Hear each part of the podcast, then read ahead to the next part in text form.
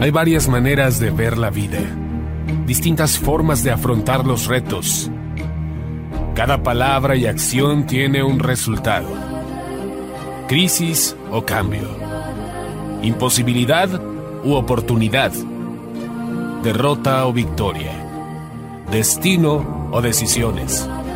Culpabilidad o responsabilidad.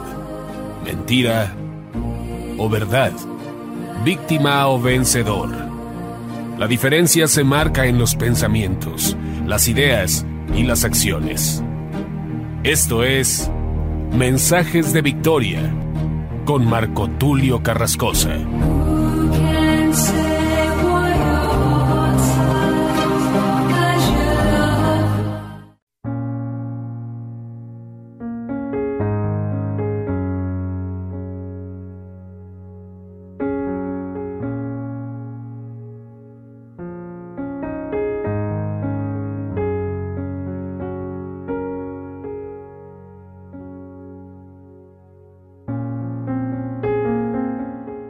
Bendiciones a todos, amados hermanos y amigos, qué gusto saludarles nuevamente a través de la radio, a través de internet.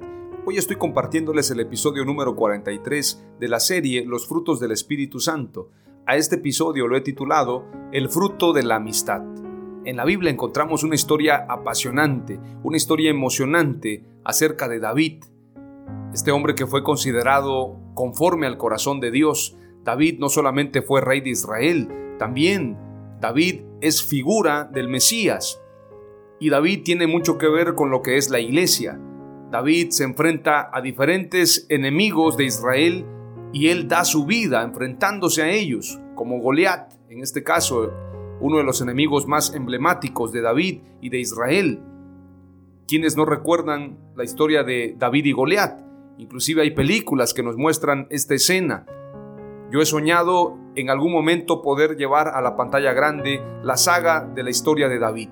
Creo que esto sería un éxito rotundo. Mucha gente, sobre todo los que han ido a ver películas como El Señor de los Anillos o Harry Potter, sin duda alguna estarían fascinados con la serie, con la película David. Y ahí podríamos hablar de mucho. En la Biblia encontramos una historia de David y Jonatán. Jonatán, hijo de Saúl. David y Jonatán tuvieron una gran amistad que la Biblia la muestra como un ejemplo de cómo tener una verdadera amistad. Hoy en día es lamentable decirlo, pero las verdaderas amistades no están a la vuelta de la esquina. Mi padre decía una frase, los amigos se cuentan con los dedos de la mano.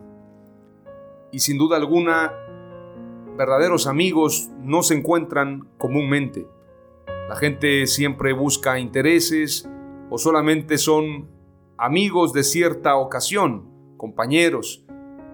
Yo sí creo que podemos llevarnos bien con todos, pero amigos íntimos solamente unos cuantos, en quienes puedes confiar, a quienes puedes contarles tu vida y jamás te van a juzgar, a quienes puedes contarles un proyecto y no tendrán envidia de ese sueño, de ese proyecto que tú estás anhelando.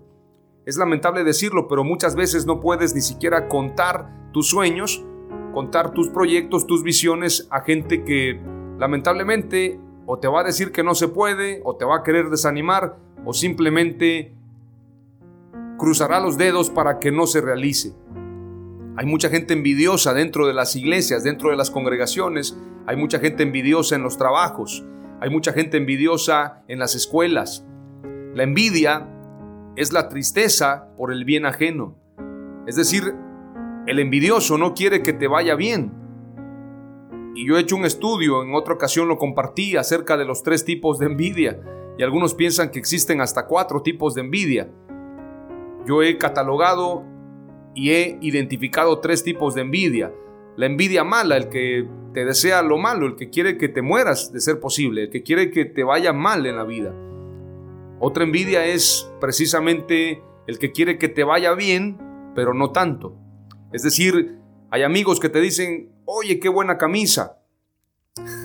Esto me lo ha platicado, bueno, tengo un amigo muy cercano y, siempre platico con él y él me contaba que cuando él se fue a Estados Unidos empezó a prosperar y bueno, primero los amigos le dijeron qué bien te ves, qué bonitos zapatos, qué buena camisa, pero cuando él se compró un carro de lujo, le dejaron de hablar. Literalmente sus amigos, según eran amigos, dejaron de hablarle, solamente por haber prosperado. Y ese es otro tipo de envidia, el que te quiere ver bien, pero no tanto. O te quiere ver bien, pero no mejor que él. Esa también es envidia. Y hay otra envidia que también tenemos que mencionarla, la envidia de las personas que ignoran tu éxito. Prefieren no verte, prefieren no hablarte. Cuando se toca tu tema, dicen esta famosa frase, sin comentarios, porque jamás van a reconocer el éxito o la luz que tú tienes para brillar. Ellos prefieren hablar de otra cosa, les molesta que se toque tu nombre, que se mencione tu nombre en una reunión, que la gente reconozca tu trabajo. Entonces estos tres tipos de envidia están constantemente impidiendo a quienes de alguna forma buscan alcanzar los sueños, estas envidias buscan detenerlos, sin embargo jamás podrán, porque la pasión de un soñador, la pasión de un trabajador, la pasión de un hombre que verdaderamente cree en Dios, nada lo puede detener. Nadie puede detener a una persona que está determinado a alcanzar sus sueños. Ni aunque haya un ejército de envidiosos, ni aunque haya gente que diga no lo va a lograr, haya gente que esté planificando generarle chismes, generarle eh, falsos testimonios. Yo recuerdo hace muchos años alguien me dio trabajo y pudimos hacer muchos negocios y un día sonriéndose conmigo, era un alcalde, de otro país y, sonriéndose me dijo, sabes, yo quería conocerte porque me habían hablado muy mal de ti. y después de, de tantas veces que me mencionaron tu nombre, me interesé en conocerte y pues la verdad es que todo lo contrario de lo que me habían dicho de ti y a partir de ahí nació la amistad. Es un alcalde con quien tengo mucha confianza y cuando yo planifico ir a ese país, él me dice, por favor, no olvides pasar a la casa y visitarme. Pero a él le hablaron mal de mí y gracias a esos malos comentarios me hicieron famoso. Otro expresidente de otro país en una ocasión me dijo, preocúpate cuando la gente no hable de ti. No te preocupes si hablan bien o mal, eso quiere decir que estás caminando. Cuando no hablen de ti, entonces preocúpate. Lo dice gente que verdaderamente ha alcanzado el éxito y verdaderamente ha triunfado en su área. En el caso de la política, en el caso del gobierno. También tengo amigos pastores que siempre me dicen, los amigos jamás van a cuestionarte acerca de un tema, jamás van a interrogarte, porque son amigos, te conocen. Tal vez te harán una pregunta, oye, te observo un poco triste, te observo preocupado, puedes contar conmigo, pero jamás se atreverán a indagar sobre tu vida personal, tu vida privada. Hay gente que es muy abusiva, hay gente que abusa de las amistades y sabemos muchos acerca de esta frase, el abuso de confianza. Hay gente que se atreve a cuestionar a los amigos, se atreve a hablar mal de ellos, o bien se atreve a señalar los errores cuando se hace un trabajo en equipo y entonces algo no funcionó, la gente sale hablando y dice es que fue culpa de fulano de tal. Esos detalles que deberían quedar en privado se van a la luz pública porque alguien simplemente quiere culpar a otro de lo que no funcionó en una empresa. Esos son malos amigos, son traicioneros, son gente que traiciona, son gente que de alguna manera tenía un interés, sin embargo cuando no se logró ese proyecto, saldrá hablando mal de ti, diciendo fue culpa de esa persona y por eso se vino abajo el proyecto. Son personas que no quieren salir dañados, es decir, no están dispuestos a pagar un precio por la amistad. Hace muchos años me platicaba un amigo que había estado en pandillas y habían habido diferentes riñas que en una ocasión, después de un enfrentamiento con otra banda, resultó que estaban tirándole bombas, bombas Molotov a algunos de ellos, y entonces uno de ellos, al momento que iba a caerle una bomba a uno de los compañeros, puso el brazo para defenderlo. Y, eso quedó siempre marcado en el corazón de ese amigo, decir, mi amigo me salvó, mi amigo prefirió poner su brazo, recibir un golpe para que yo no lo recibiera. Ese tipo de amistades lamentablemente quiero decirlo, a veces se encuentran en otros ámbitos, pero aún dentro de las congregaciones no es tan sencillo encontrar verdaderos amigos. Yo tengo muchos amigos, gracias a Dios, en diferentes medios. Sin embargo, observo cuando hay distanciamientos y observo también que muchas veces ese tipo de amistades que buscan solamente un beneficio, lamentablemente cuando dejan de recibirlo, se alejan, dejan de buscar a ese amigo, porque son amigos ocasionales o son amigos que buscan un interés solamente. Entonces, tendríamos que clasificar lo que verdaderamente es amistad. Yo sí creo que la amistad existe, pero la amistad tiene que cultivarse. Y en la Biblia encontramos la historia de David y Jonatán. Vamos a ir a primer libro de Samuel capítulo 17, verso 55 en adelante. Cuando Saúl vio a David que salía para encontrarse con el filisteo, preguntó a Abner, el jefe del ejército, Abner, ¿de quién es hijo ese joven? Abner respondió, Vive tu alma, oh rey, que no lo sé. El rey dijo, pregunta pues de quién es hijo ese joven. Cuando David volvía de matar al filisteo teniendo la cabeza del filisteo en su mano, Abner lo tomó y lo llevó a Saúl. Saúl le preguntó, joven, ¿de quién eres hijo? David respondió, soy hijo de tu siervo Isaí de Belén. Verso 1 del capítulo 18. Aconteció que cuando él hubo acabado de hablar con Saúl, el alma de Jonatán quedó ligada con la de David y lo amó Jonatán como a sí mismo. Y Saúl le tomó aquel día y no le dejó volver a casa de su padre. E hicieron pacto con Natán y David porque él le amaba como a sí mismo. Esta palabra que dice, ama a tu prójimo como a ti mismo, la podemos ver primeramente entre Jonatán y David en el capítulo 18 del primer libro de Samuel. E hicieron pacto Jonatán y David porque él le amaba como a sí mismo. Y Jonatán se quitó el manto que llevaba y se lo dio a David y otras ropas suyas, hasta su espada, su arco y su talabarte. Y salía David a donde quiera que Saúl le enviaba, y se portaba prudentemente, y le puso Saúl sobre gente de guerra, y era acepto a los ojos de todo el pueblo y a los ojos de los siervos de Saúl. Verso 1 del capítulo 19, Saúl procura matar a David.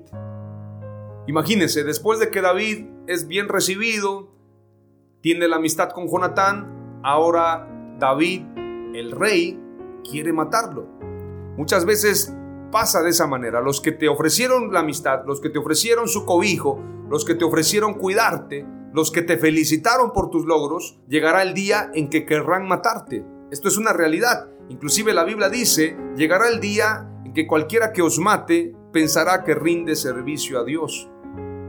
Esto sucede dentro de las congregaciones. Saúl era un ungido, pero Saúl quería matar a David. Lamentablemente esto sucede en muchas congregaciones.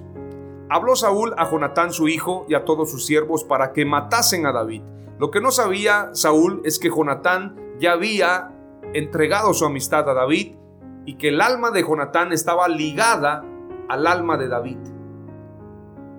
Pero Jonatán, hijo de Saúl, amaba a David en gran manera y dio aviso a David diciendo, Saúl mi padre procura matarte, por tanto cuídate hasta la mañana y estate en lugar oculto y escóndete. Ese es un amigo, el que protege a su amigo, el que lo cuida, el que le avisa de los malvados. Y le dice en el verso 3, y yo saldré y estaré junto a mi padre en el campo donde estés y hablaré de ti a mi padre y te haré saber lo que haya. Y Jonatán habló bien de David a Saúl su padre y le dijo, no peque el rey contra su siervo David, porque ninguna cosa ha cometido contra ti, y porque sus obras han sido muy buenas para contigo. Pues él tomó su vida en su mano y mató al filisteo. Y Jehová dio gran salvación a todo Israel. Tú lo viste y te alegraste. ¿Por qué pues pecarás contra la sangre inocente, matando a David sin causa? Y escuchó Saúl la voz de Jonatán y juró Saúl, vive Jehová, que no morirá. Y llamó Jonatán a David y le declaró todas estas palabras y él mismo trajo a David a Saúl y estuvo delante de él como antes. Jonatán trajo a David de vuelta confiando en Saúl. Pero vamos a leer más adelante. Verso 8. Después hubo de nuevo guerra y salió David y peleó contra los filisteos y los hirió con gran estrago y huyeron delante de él. Y el espíritu malo de parte de Jehová vino sobre Saúl. Y estando sentado en su casa y tenía una lanza a mano mientras David estaba tocando. Y Saúl procuró enclavar a David con la lanza a la pared, pero él se apartó de delante de Saúl, el cual hirió con la lanza en la pared, y David huyó y escapó aquella noche. Saúl envió luego mensajeros a casa de David para que lo vigilasen y lo matasen a la mañana. Mas Mical su mujer avisó a David diciendo, Si no salvas tu vida esta noche, mañana serás muerto. Y descolgó Mical a David por una ventana, y él se fue y huyó y escapó. Tomó luego Mical una estatua y la puso sobre la cama, y le acomodó por cabecera una almohada de pelo de cabra y la cubrió con la ropa. le puso cabello para que pensaran que era David. Mire si no es interesante llevar la historia de David a la pantalla grande. Y cuando Saúl envió mensajeros para prender a David, ella respondió, está enfermo. Volvió Saúl a enviar mensajeros para que viniesen a David, diciendo, traédmelo en la cama para que lo mate. O sea, prácticamente no era traerlo solamente, sino tráigamelo en la cama, así como está enfermo, para que lo mate. Prácticamente Saúl quería matarlo, acomodiera lugar. No contaba con que Mical y Jonatán amaban a David. Te doy una palabra profética, no te sientas herido por los Saúles, por los Goliaths en tu vida, por los filisteos que te odian, sino alegra tu corazón por las Mical y por los Jonatán que dan su vida por ti. Jonatán es muestra clara de la verdadera amistad. Gózate con las Mical, gózate con los Jonatán que dan su vida por ti y olvídate del Goliat, olvídate del Saúl, Olvídate de los enemigos filisteos y de todos los feos. Olvídate de ellos y alégrate con Dios, porque Dios es bueno a pesar de tus errores, a pesar de tus fallas.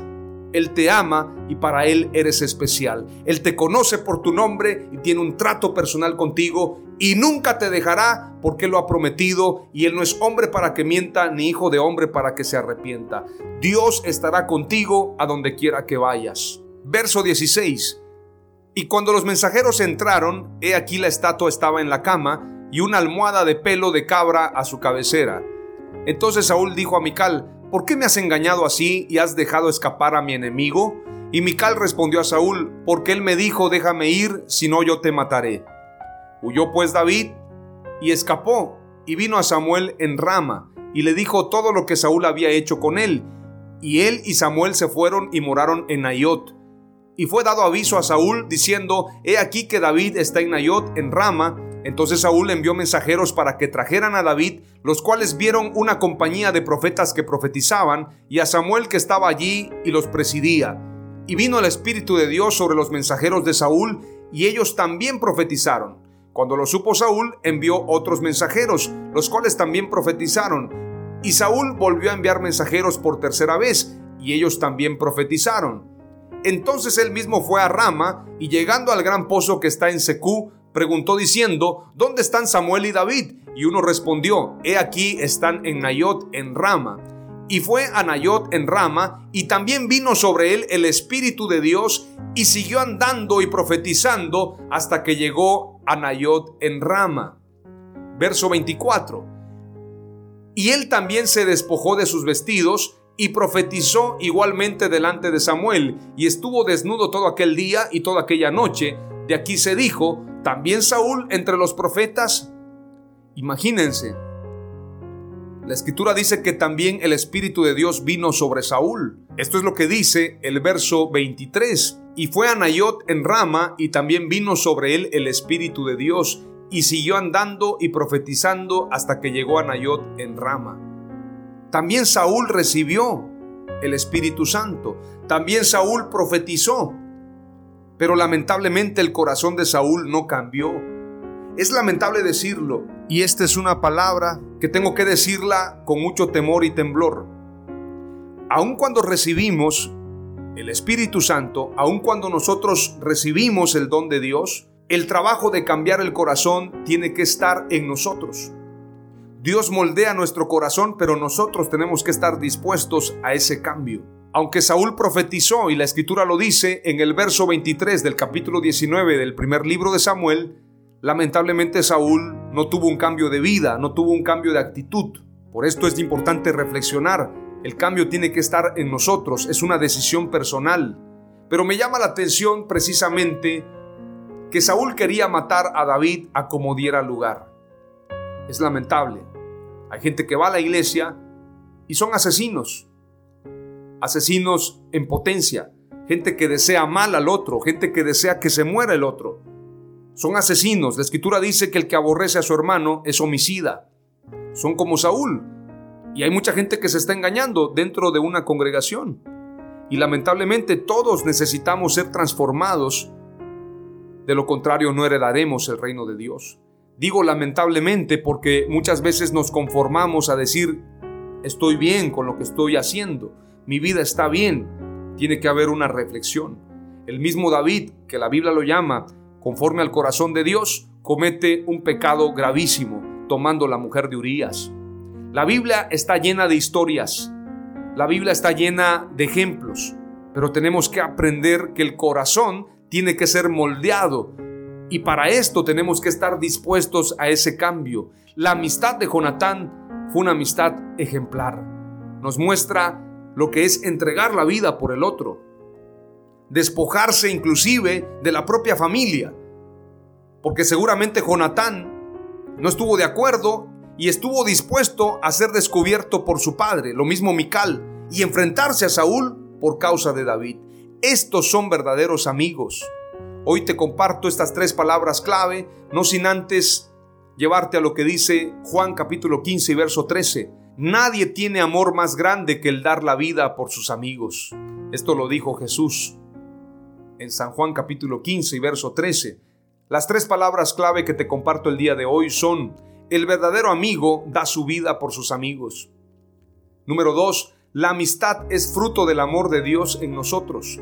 Y número 3, si somos amigos de Jesús, debemos dar nuestra vida por Él. Oramos a Dios. Padre amado, te doy gracias por esta palabra.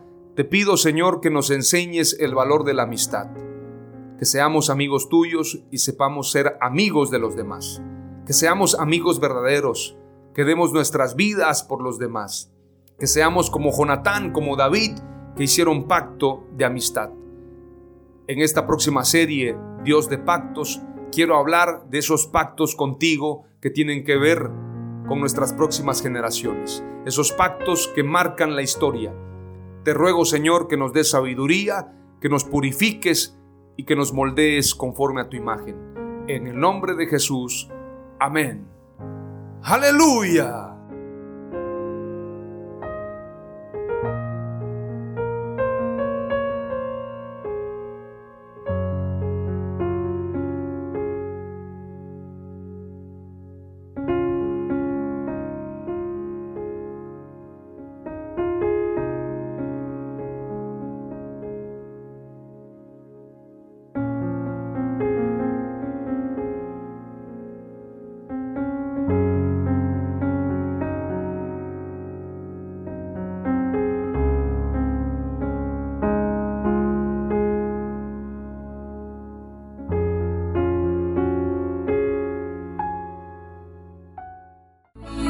Esto fue Mensajes de Victoria con Marco Tulio Carrascosa. Gracias por escucharnos y seguirnos en nuestras redes sociales. Si deseas invitarnos a tu ciudad, escríbenos por inbox o al WhatsApp 961 66 882 99 961 66 882 99.